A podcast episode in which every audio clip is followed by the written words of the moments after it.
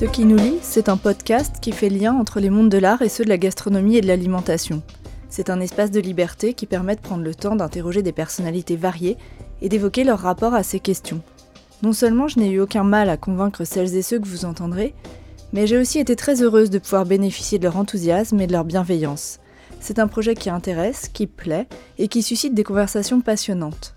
Chaque mois, un nouvel entretien est mis en ligne et vous permet de découvrir des personnalités venant d'univers très variés, des artistes, mais aussi des professionnels de la gastronomie qui portent ces questions. Je suis Camille Brachet et je reçois Ingrid Astier. J'ai rencontré Ingrid Astier le 15 avril 2019 chez elle, à Paris, dans un appartement perché sur les hauteurs de Montmartre. Avant de commencer l'enregistrement, elle m'a fait goûter une boisson étonnante, une sorte de chocolat chaud au thé matcha et à la vanille de Tahiti, un pur délice. Inviter Ingrid Astier à participer à ce qui nous lie était pour moi une évidence, car elle résume à elle seule la ligne éditoriale de l'émission. Ingrid Astier est écrivaine, passionnée de gastronomie, elle cuisine et interroge sans cesse les chefs, les producteurs, les artisans qu'elle croise, et au gré des rencontres, elle s'est forgée une culture du goût impressionnante. Quand j'ai découvert son livre Cuisine inspirée l'audace française, sorti il y a un peu plus de dix ans maintenant, je me suis réjouie car il correspondait exactement à l'idée que je me faisais de ce qui nous lie. Tisser des liens en faisant parler des personnalités diverses, des artistes, sensibles à l'alimentation et à la gastronomie.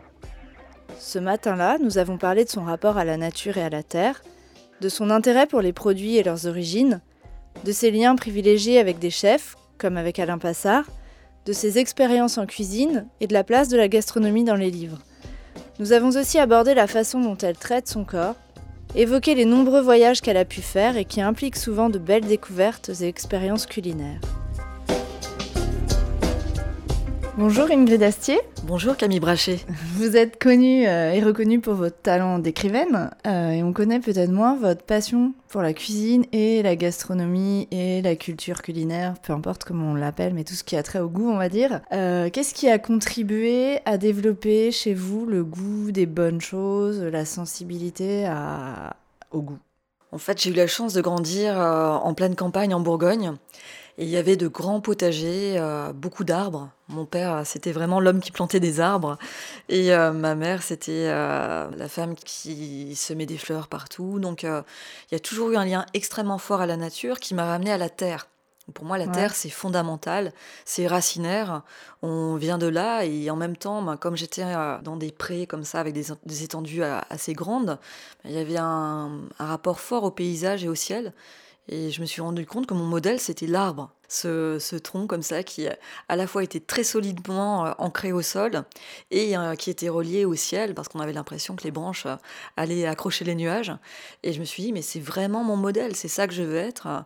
Dans la vie, je veux être un arbre. Donc dès qu'on est un arbre, finalement, on est relié à, un écosystème et on, est, on est relié à la fois au ciel et à la terre. Et c'était aussi les odeurs de la nature, de la campagne, les goûter les fruits. Vous avez, il y avait un potager. Avec ce potager euh, et ces jardins, j'avais une, une, approche qui était très syncrétique, c'est-à-dire que les choses n'étaient pas scindées, elles étaient toujours reliées. C'est-à-dire qu'une tomate, bah c'était c'est tout bête, mais c'était relié à une tige, c'était relié à des feuilles. Les feuilles, on les froisse.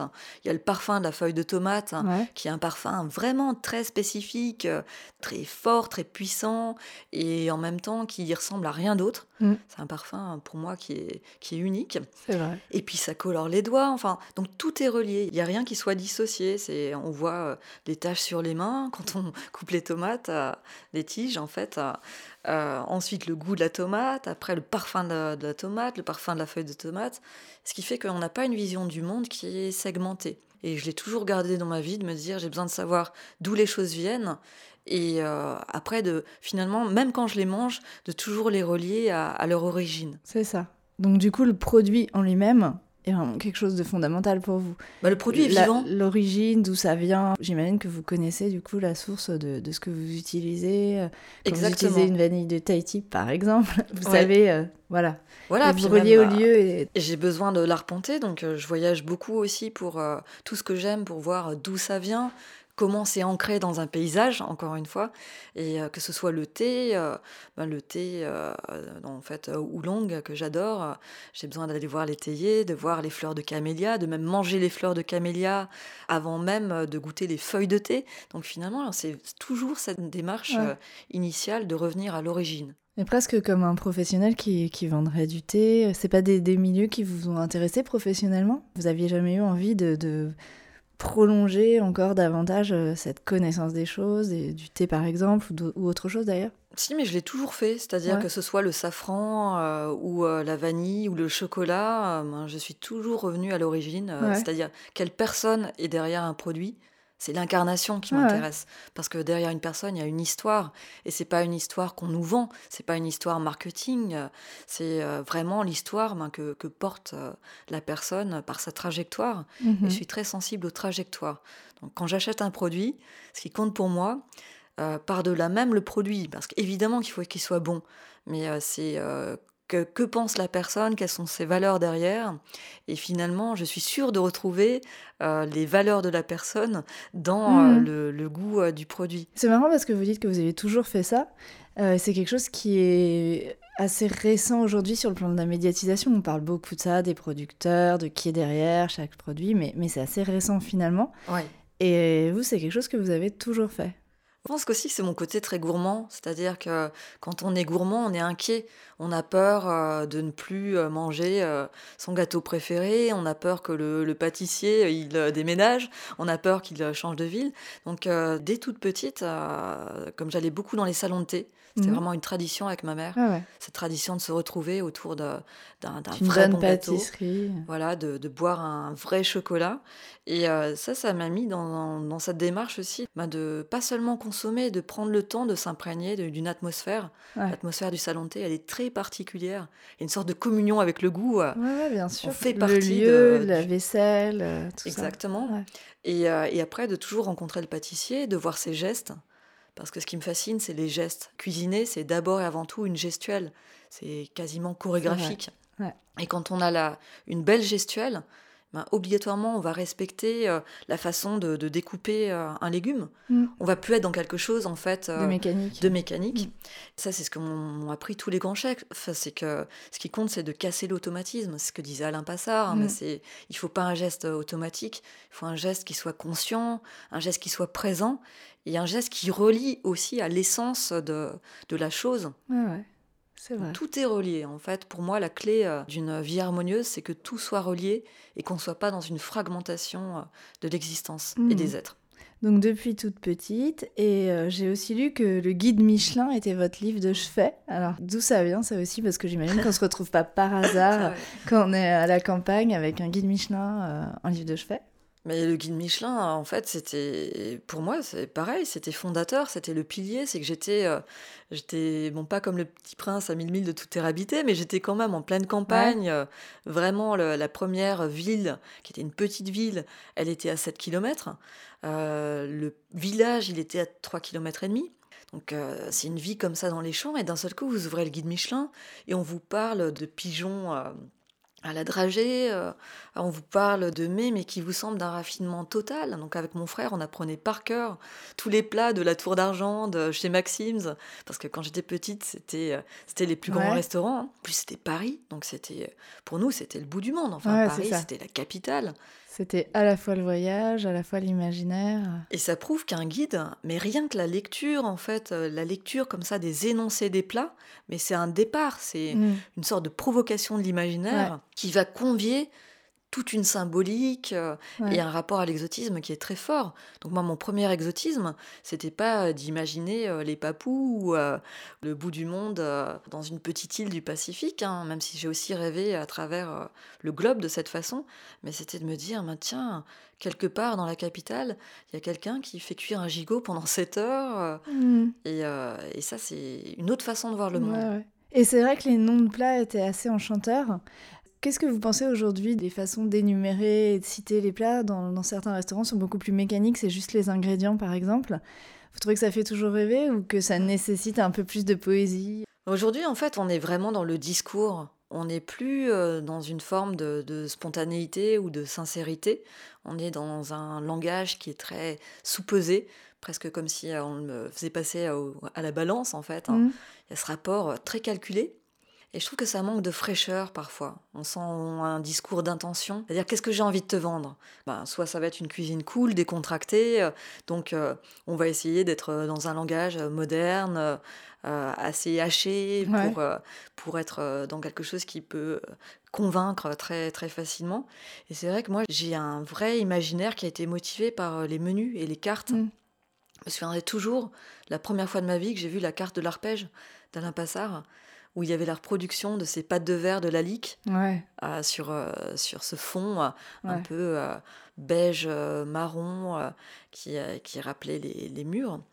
Et je me suis dit, mais waouh, il y a quelque chose de tactile en plus, c'était en relief, c'est cette reproduction des, des pâtes de verre. Alors c'était en, papier, hein, évidemment, mais et on se dit, tiens, là, tout était pensé de façon sensuelle, c'est-à-dire il y avait un rapport au toucher dès qu'on ouvrait. En plus, on, ouvrait euh, cette carte qui était grande. Il y avait ce rapport euh, comme une sorte de carte du monde aussi, comme un planisphère. D'un seul coup, il y avait ce, euh, cette mise à plat de, l'imaginaire et avec ce défilé des, lignes. Mais vraiment, ça, c'était une rêverie extraordinaire, hein.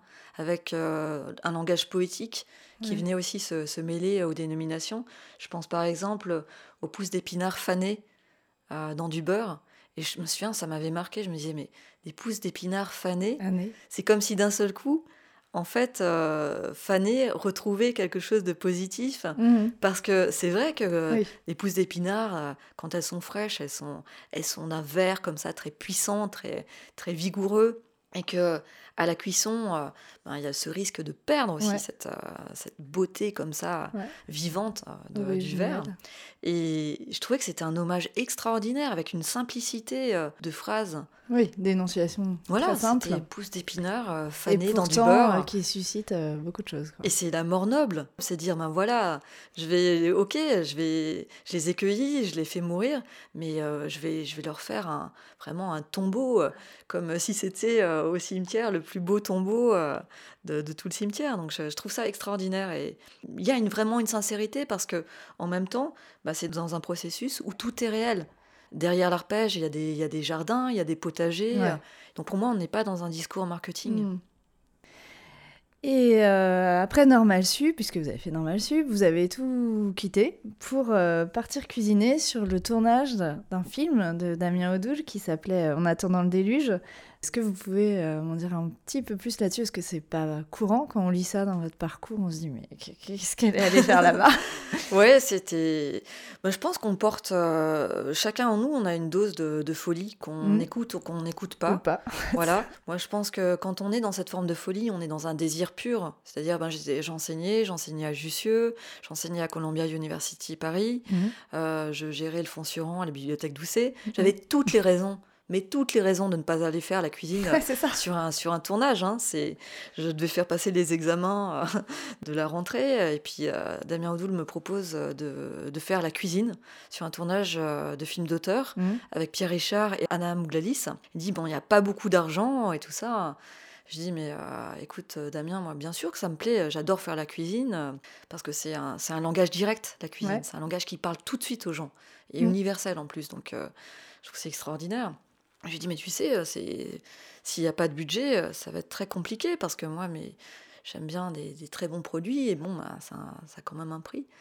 Et euh, donc non seulement j'ai réussi à, trouver un arrangement parce que j'avais une responsable administrative, Jocelyne Louis, elle s'appelait cette femme, je m'en encore, Jocelyne Louis, qui m'a dit Ingrid, ça m'étonne pas du tout de vous, et qui a, on a, on a vraiment réussi à monter ça, à ce que je fasse quand même mon travail par correspondance.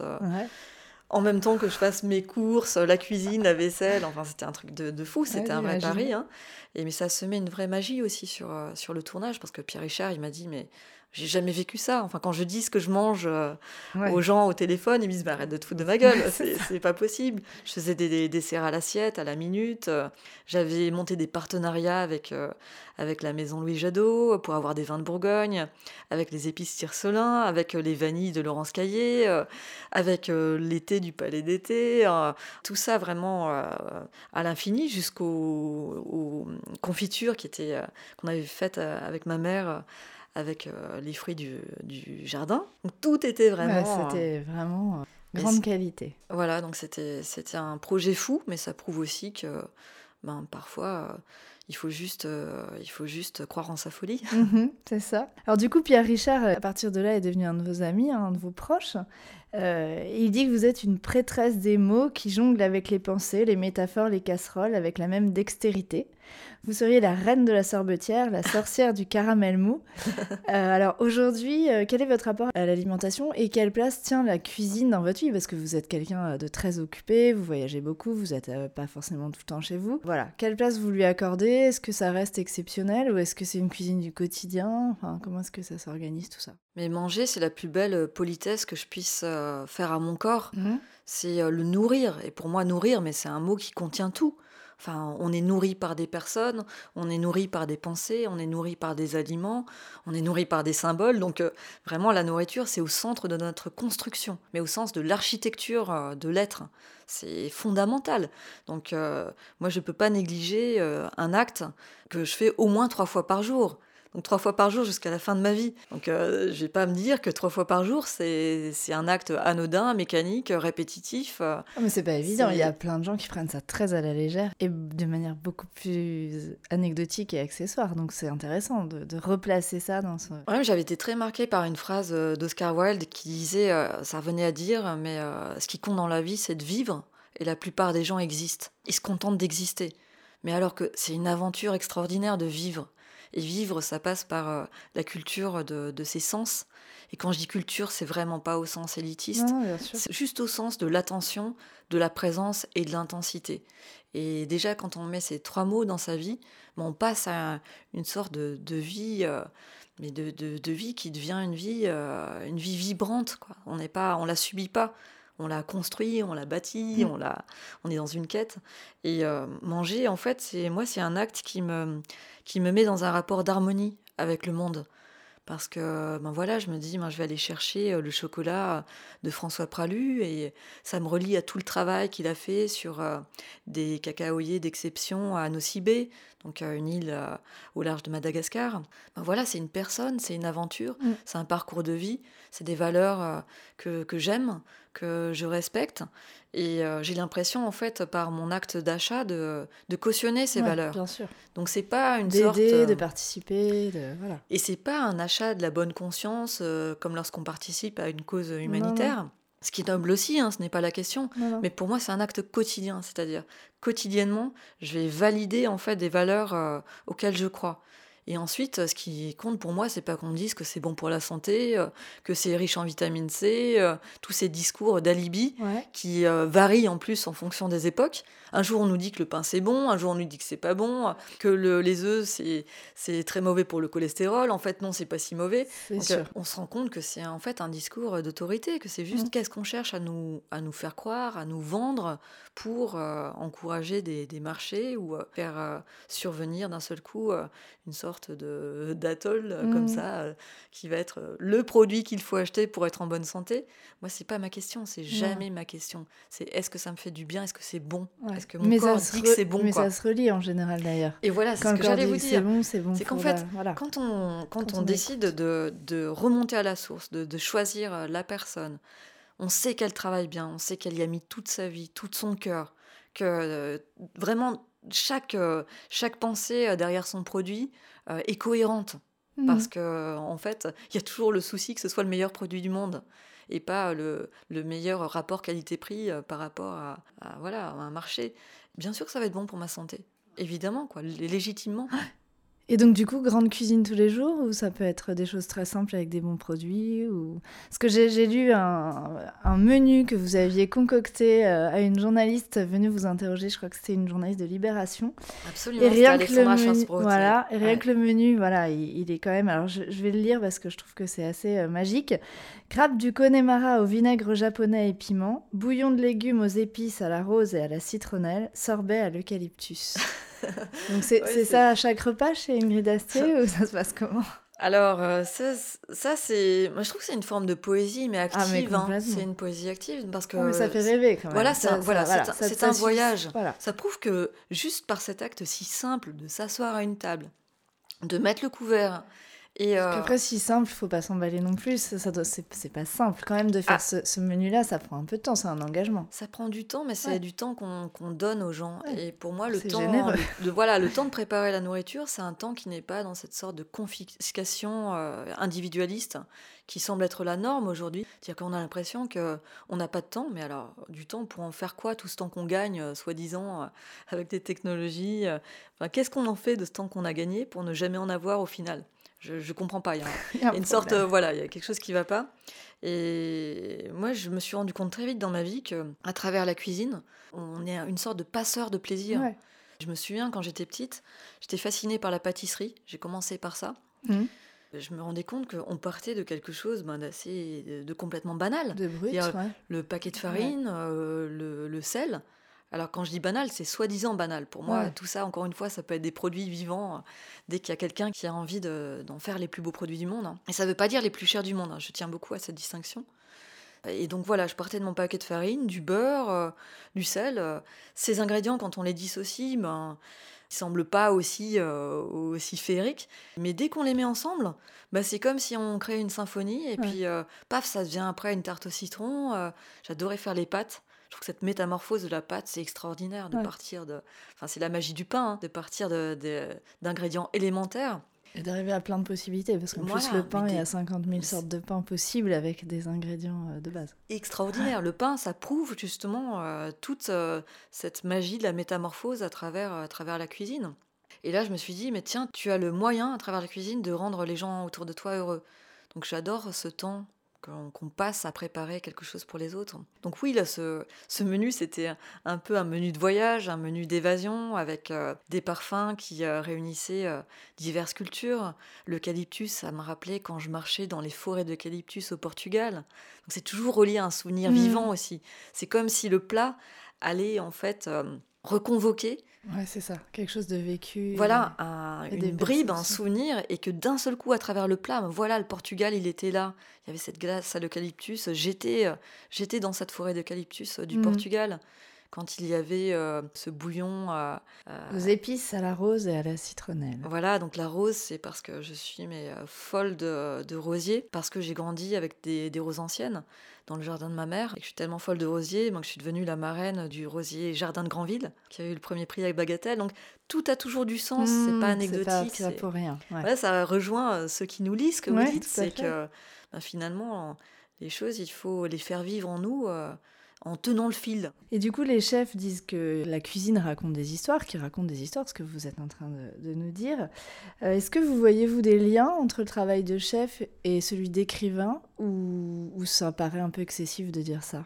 Non, non, vraiment, parce que ce qui compte, c'est aussi euh, ben, quel imaginaire je convoque à travers un plat. Et un plat, c'est une synthèse, mhm. comme, euh, comme un roman. Un roman, un roman c'est vraiment une synthèse. C'est à la fois eh bien, euh, vraiment être très ancré dans le réel pour l'exprimer au sens fort, le ex, hein, sortir, le faire sortir comme ça. Mm. Qu'est-ce qu'il y a à faire sortir du, du réel comme si on le pressait dans un tamis hein. Et en même temps, euh, ben, le réel n'est pas suffisant, sinon pourquoi la littérature, pourquoi la fiction? Euh? C'est comme si les chefs, ils disaient, ben, nous, on sert juste à nourrir. Non, c'est nourrir plus faire rêver. Et c'est exactement pareil la littérature.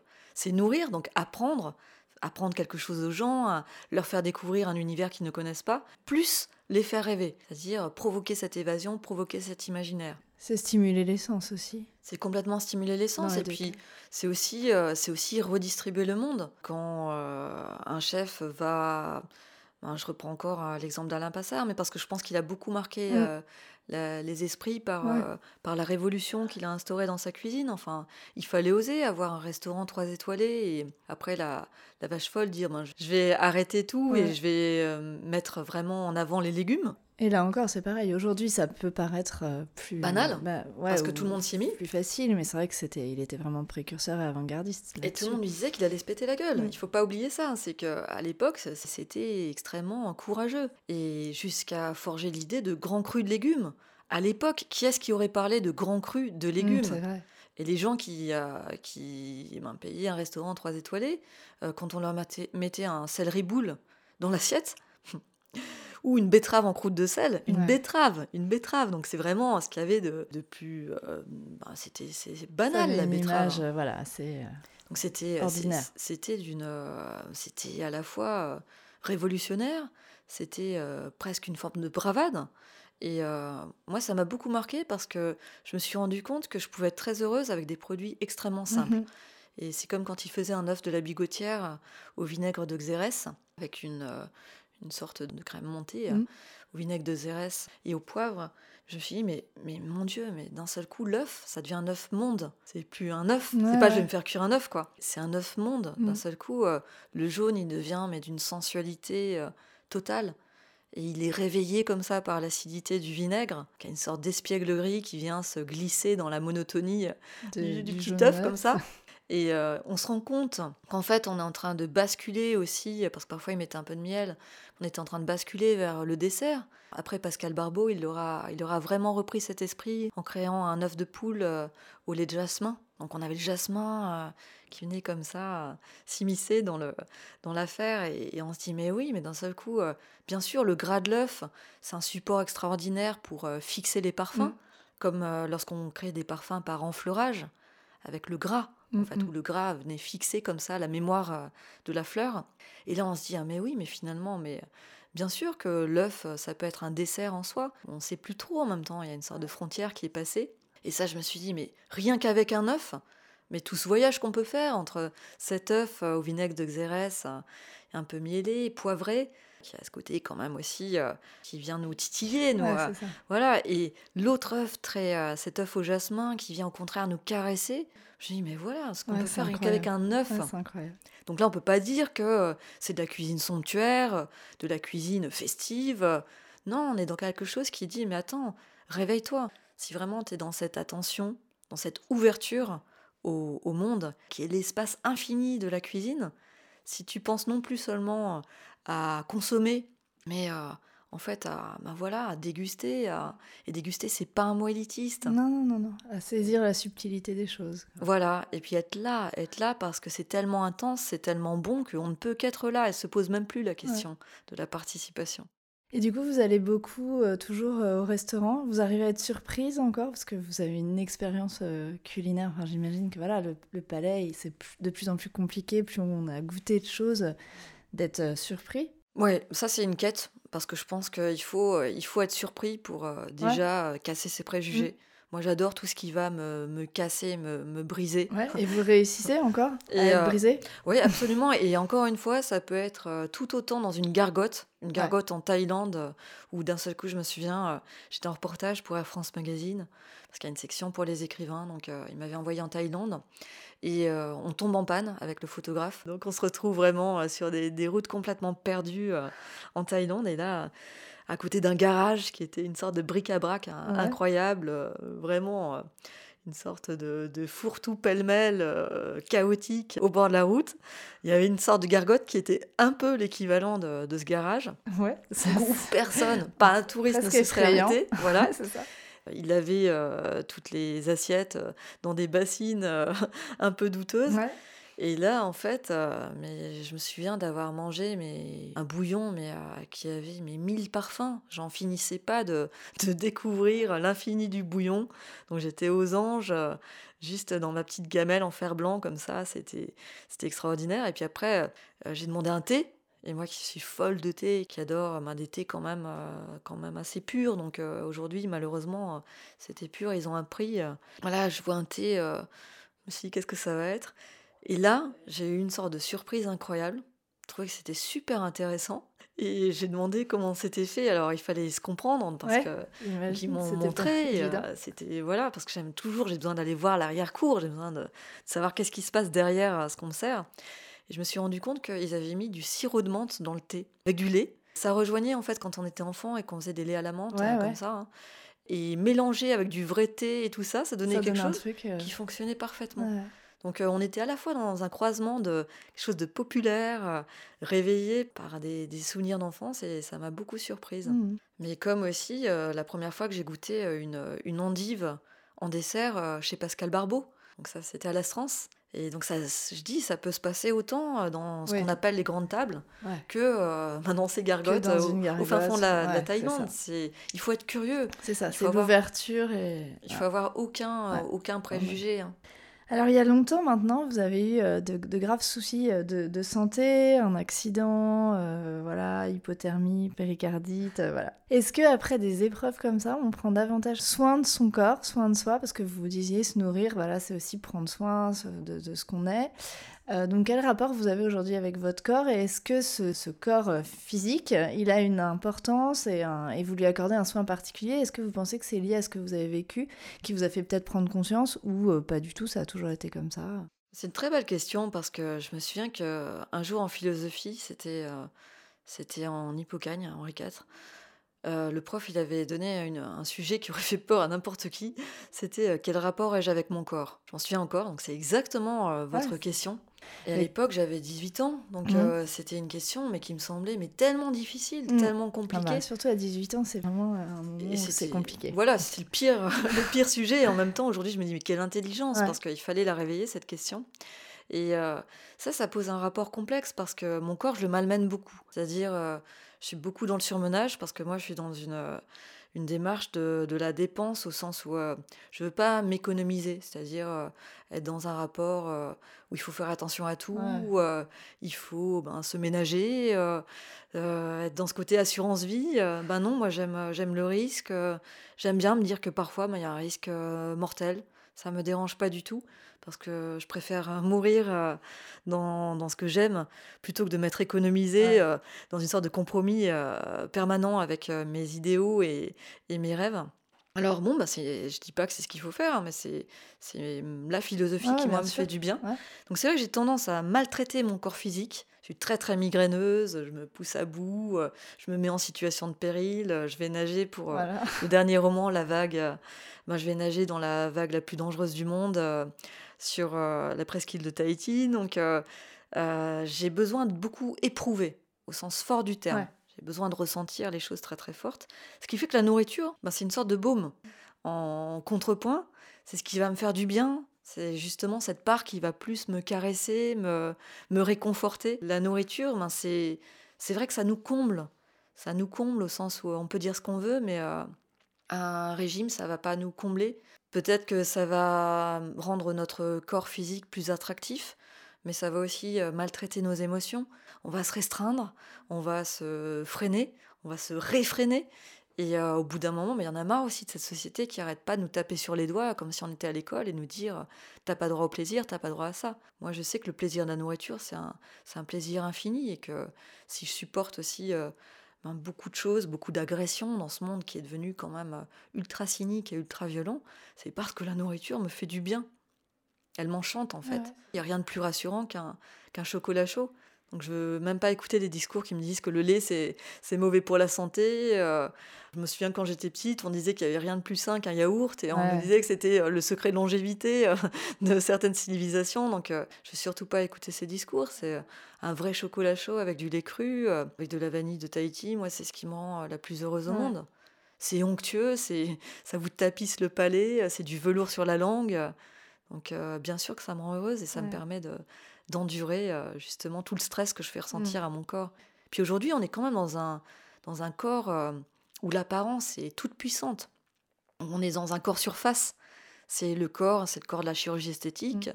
c'est le corps euh, qu'on muscle et des muscles voyants, visibles. Donc les, les, plaquettes, c'est pas les plaquettes de chocolat, mais c'est les plaquettes des abdos. Donc en fait, on est dans une surattention à ce corps visible, à ce corps qu'on montre, à ce corps aussi qui est une forme finalement de mise en avant de ce que l'on est pour que les autres aient tout de suite une image de nous. Alors, il n'y a qu'à voir, mais euh, vraiment, aujourd'hui, l'importance du vernis, je trouve ça super symbolique de se dire, mais les librairies ferment et les ongleries euh, fleurissent. Maintenant, à chaque coin de rue, on a, on a euh, vous pouvez faire votre vernis minute. et on est vraiment dans ce vernis de la civilisation. Et ça, c'est quelque chose qui, m'inquiète beaucoup. Et la nourriture, en revanche, je trouve que c'est quelque chose bah, qui nourrit les profondeurs. Il faut pas oublier qu'on ingère la nourriture. C'est quand même un acte incroyable on la mange. Euh, moi, ça rejoint une sorte de pensée ancestrale qu'on se nourrit euh, de la symbolique de ce qu'on ingère. Mhm. C'est-à-dire que quand je mange une, euh, une carotte de plein champ, ben moi j'ai l'impression que je mange aussi quelque chose qui a poussé dans la liberté, qui a une raison d'être, qui est heureuse d'avoir poussé et pas quelque chose qu'on a forcé. Mm. C'est le contraire du hors-sol en fait. Hein. Je suis absolument contre euh, la culture hors-sol, contre ce déracinement, contre ces framboises qui ont complètement oublié sur du coton euh, ben, qu'elles pouvaient voir le ciel. Hein. C'est, mm. c'est, je suis sûre qu'en fait on mange bien plus que qu'un produit. juste le produit. On mange sans milieu. Hein. D'ailleurs, les, les gens qui font de la vanille à Madagascar, ils disent, euh, les spécialistes, ils disent juste cet acte d'assouplir les gousses de vanille entre les doigts. Ben, les spécialistes, comme Laurence Caillé, disent, mais euh, je suis capable de reconnaître les vanilles euh, qui ont été massées comme ça ah par ben, certaines femmes ah parce que ça donne un, goût différent. Et je crois en ça, quoi. Je crois en mhm. les produits vivants contre les produits morts de, l'industrie. Hein. Mhm. Alors, vous avez publié euh, un livre magnifique, hein, Cuisine inspirée. Donc, euh, Cuisine inspirée, c'est des portraits de 25 artistes euh, sensibles à la gastronomie. vous avez fait un travail, enfin, vous avez tissé des liens entre leur pratique artistique et la cuisine. D'où vous est venue cette idée, le point de départ de, cet ouvrage, c'est quoi? Bah, À l'époque, c'était pas du tout courant. Hein. Non, quand, non, Quand Cuisine inspirée, l'audace française, quand je l'ai conçu, bah déjà, on faisait pas, même les portraits, on faisait pas de portraits de chef en les faisant sauter par-dessus une baguette de pain euh, dans un champ, comme je l'ai fait faire à Michel Brasse et à son fils. Hein. Je me souviens quand je leur disais ça, mais ils me disaient, mais Ingrid, euh, oui, euh, enfin, ils étaient un peu surpris. Oui, bien sûr. Comme quand j'avais dit à Michel Troisgros, on en avait fabriqué une, à partir d'une manique, une sorte de petite loutre avec des, des moustaches, parce que je trouve qu'il faut rêver à travers les objets. Enfin, c'est comme ça qu'on qu'on est encore une fois dans un imaginaire et qu'on ne devient pas des, des, adultes tout desséchés. Et Michel, il m'avait dit, mais Ingrid, j'ai dit, mais il faut parler à la petite loutre, Michel, et tout ça. J'ai dit, j'ai pas parlé à la petite loutre. c'était son gant, en plus, c'était le gant de la Maison Trois Gros hein, qui était échangé comme ça. Et puis ça a donné justement tellement plus de spontanéité. D'un seul coup, il s'est pris au jeu. Et la photo, ben, c'est vraiment Michel Troisgros, euh, dans son côté enfant, espiègle, à raconter des histoires à travers sa cuisine. À l'époque, c'était venu d'un désir de passerelle. Je me disais, mais encore une fois, on n'arrête pas de tout fragmenter, de tout segmenter. Ah alors c'était une super idée. Hein. Tout parle ça me semblait évident, moi, c'est pour ça que ça s'ouvre sur ça, que quelqu'un comme Bartabas, qui est un maître écuyer, bah, il puisse avoir la même mentalité qu'un chef comme Alain Passard. Donc j'ai relié les deux, j'ai mm. fait dialoguer en montrant que, ben, pareil, chez Bartabas, c'était pas la technicité qui l'intéressait, c'était pas dresser, dompter un cheval, c'était pas cet exercice de la force, mais au contraire, ben, c'était essayer de d'être à l'écoute du cheval. Et Bartabas, il disait, ben moi je me mets à l'écoute du cheval, et de l'autre côté, Alain Passard disait il faut pratiquer une cuisine à l'oreille. La cuisson, c'est à l'oreille. C'est pas juste regarder, c'est écouter le grésillement. C'est se dire ah ben tiens là, si ça grésille très très fort, c'est que je suis en train de brusquer le produit. Et ça, mais moi je voyais tous ces liens. Quand l'âme disait quelque chose, je me disais ah mais tiens, c'est exactement comme euh, comme Passard. Passard qui disait mais la créativité, euh, c'est pas de se dire euh, ben je vais mettre de la poudre de perlimpinpin avec avec de la crème et monter une sorte de tour de Babel comme ça dans l'assiette pour que ça ait pas tout le mm. monde. Il disait mais le champ rien que de la cuisson d'un poulet, il est infini. Mm. Mais pour percevoir ça, ça veut dire que vous étiez déjà très transversal. Oui, parce, que, pour faire vous-même tous ces liens entre Bartavas, la cuisine, ça veut dire que voilà, vous étiez déjà ouais, très transversal, que vous étiez dans plein de champs différents. Et... Parce que je suis pour la mobilité d'esprit. En fait, ce qui compte, c'est la souplesse. On meurt aujourd'hui dans la raideur. C'est la raideur, ben, c'est ce qui mène à l'intolérance, c'est ce qui mène à la méfiance, c'est ce qui mène à la haine. Alors qu'aujourd'hui, il faudrait bien plus réfléchir à ce qui nous lie pour mm. euh, rendre hommage à votre titre, qui est un très beau titre. Parce que, en fait, plus on observe les gens, plus on se rend compte que finalement, mais c'est les mêmes logiques derrière. Mm. Et euh, ça, je l'avais remarqué en fait en, quand j'étais jeune, en menant une sorte de parcours médiéval où j'avais appris à fabriquer les encres, à fabriquer aussi euh, ben, des, couleurs. Pareil, ça rejoignait la cuisine pour faire la, détrempe à l'œuf médiéval. Mmh. Et ben, il fallait mélanger des pigments avec du jaune d'œuf, avec du vinaigre. Donc c'est toujours un peu cette fabrique du vivant qui m'a intéressée. Et je me rendais compte ben, qu'on retrouvait les mêmes motifs dans des émaux du Limousin que dans des vitraux, que dans des enluminures et tout parle en fait. Juste euh, être à l'écoute euh, de ce dialogue. Ouais. Euh, Ryoko Sekiguchi, qui est une écrivaine japonaise que j'ai interrogée dans ce podcast, elle, elle se demande pourquoi les personnages des romans français se cachent pour manger. Alors souvent, hein, bien sûr, il y, a des, exceptions, mais elle, elle a l'impression que en fait, les, écrivains français euh, ne font pas euh, manger leurs personnages, les mettent pas en scène dans des situations de repas, alors qu'elle, elle considère que justement la cuisine dans la littérature, euh, c'est vraiment une palette pour transmettre des sentiments, de la complexité, voilà, rendre la complexité de l'être humain. vous, en tant qu'écrivaine, comment est-ce que vous abordez ces scènes de repas? Est-ce que c'est vous leur accordez une intention particulière? Est-ce que ça vous apporte quelque chose de les mobiliser ou pas? Je pense que ce qu'elle euh, ce qu'elle euh, pense, hein, c'est quelque chose qui rejoint aussi le, ben, la suprématie de, de la vue aujourd'hui. C'est-à-dire qu'il y a beaucoup de romans où euh, en fait on est dans ce reflet du monde actuel qui est que les yeux, c'est comme si c'était des organes supra-développés, donc on est bombardé d'images. Mais aujourd'hui, qu'est-ce qui peut être dit sans images Il faut tout de suite qu'il y ait ce support de l'image, et ça c'est complètement en fait aggravé par les réseaux sociaux. Hein. parce qu'aujourd'hui, ben, c'est comme s'il fallait toujours que l'image soit le support de l'idée ou de la pensée ou de la sensation et l'émotion.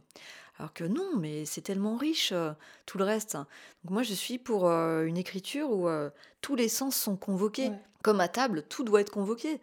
Mes scènes de repas, ben, par exemple dans, Quai des Enfers, je me souviens qu'il y a des scènes de restaurants, dans des restaurants à Belleville, des scènes de, en de bistrot, comme au Baratin. Et ben, moi, j'aime qu'on mange, parce que j'aime qu'on vive. Voilà, c'est ça. c'est encore une fois, se nourrir, c'est la vie. Donc euh, c'est vrai que c'est bizarre. Parfois, on se retrouve avec des romans où euh, souvent, c'est vrai ce qu'elle dit. On hein. mange pas, on fait, on fait pas l'amour.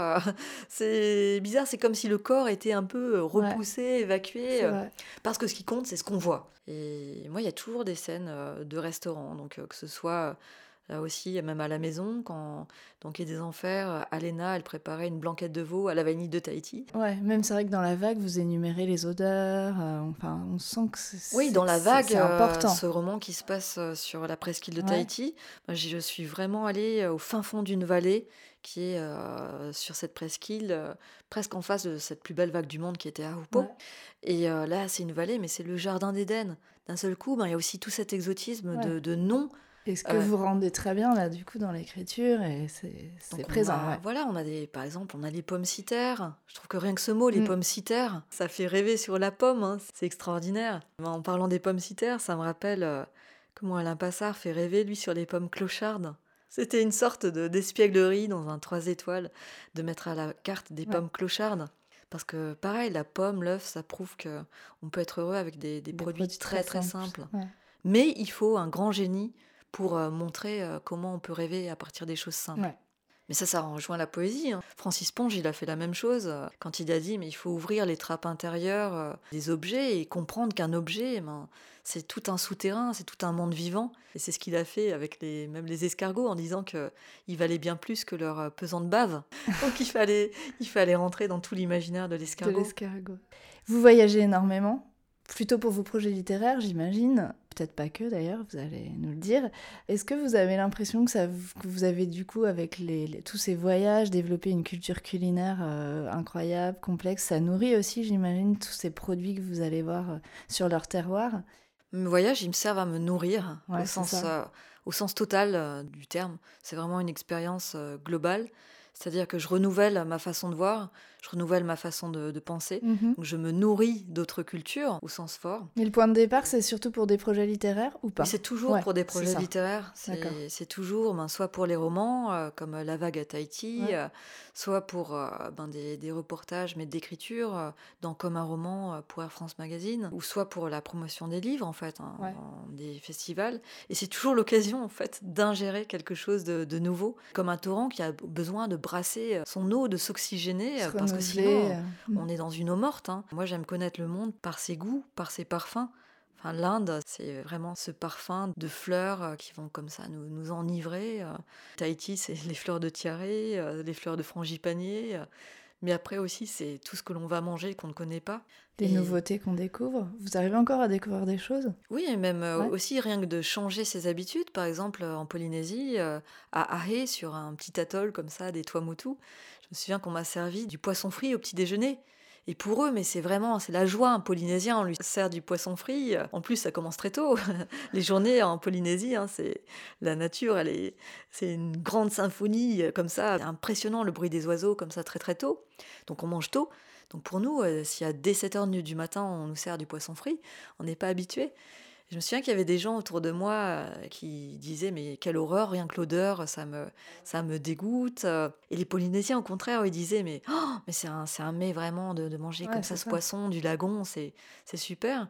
Et euh, j'arrêtais tellement pas de parler de cette culture de, de la souplesse, de s'ouvrir, de, de, vivre l'expérience euh, en fait de l'ailleurs, qu'il y a des, des, gens qui m'ont dit bah, allez-y. J'ai dit oui, il n'y a pas de problème, je vais manger le poisson frit.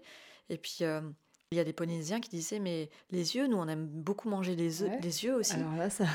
Donc les autres on ont dit, un niveau les dit, bah, vous allez manger les yeux alors? J'ai dit, bah, ah. bah oui, voilà, c'est l'occasion. Donc je me suis retrouvée à manger des œufs de poisson au petit déjeuner à 7h du matin.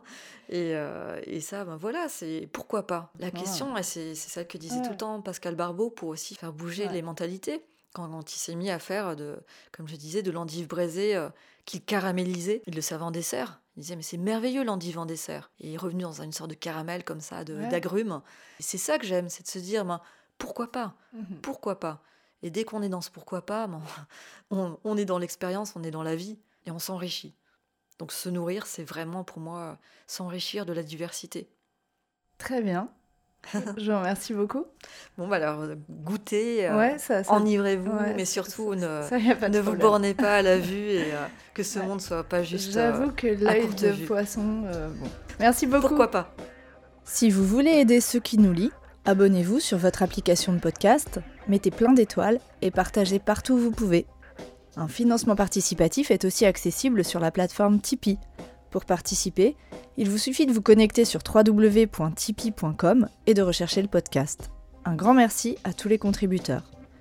Vous trouverez aussi le lien direct sur le site de Ceux qui nous lit, bouton Tip. Enfin, pour ne rien manquer de l'actualité de Ceux qui nous lit, suivez les comptes de Ceux qui nous lit sur Instagram, Twitter et Facebook.